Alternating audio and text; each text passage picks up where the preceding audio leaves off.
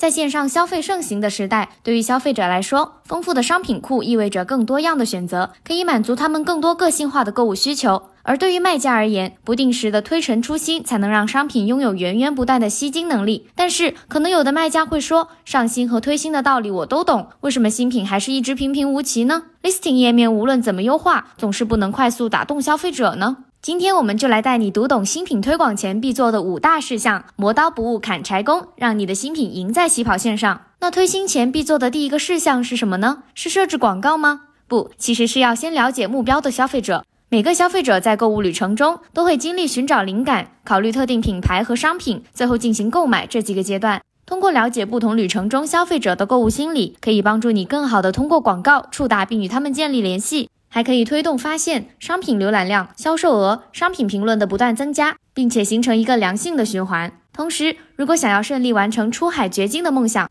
在上新前还需了解海外消费者的购物趋势。在这里也跟大家透露一下，研究显示，在二零二二年，消费者将会更加注重可持续发展、身心健康、数位科技、便利性需求、个性化服务和购物体验这六大因素将会成为推动消费者购物形态转变的主要原因。除了了解你的消费者，进入市场前，你还需要做好第二个事项：调研，摸清市场的潜力，寻找机会，创造商机。一般来说，可以通过分析市场容量及增长潜力分析、类目竞争情况、产品上新速度和活跃度，还有市场集中分析来判断市场有没有潜力。举个例子，如果你是卖鞋子的卖家，想判断这个品类在目标站点的增长潜力，那你可以看鞋子这个品类过去三到五年的市场表现，以及未来三到五年的增长趋势。还可以看站点的人均消费、拥有率等数据，判断需求是否旺盛；也可以看复购率、线上购买比例、偏好产品类型等数据，来分析他们的行为习惯。那确定了市场对新品的友好度以后，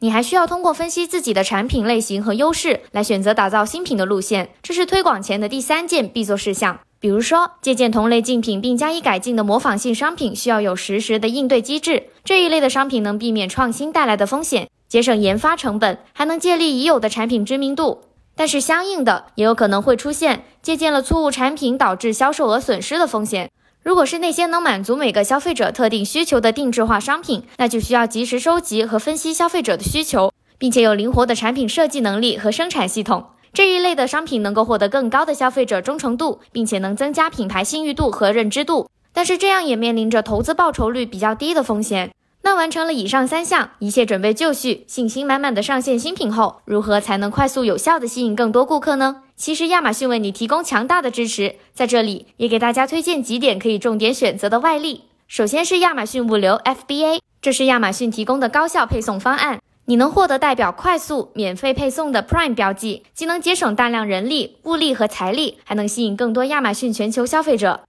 其次是亚马逊的广告，能让你的商品在适合的时机以多种形式出现在消费者的眼前，也可以打造自己的品牌，创建品牌溢价，实现增加收益，打造全球业务的目标。搞定以上四点后，距离开启广告就还剩一步，listing 的准备啦。那具体要怎么做呢？快戳下一条音频，马上教会你哦。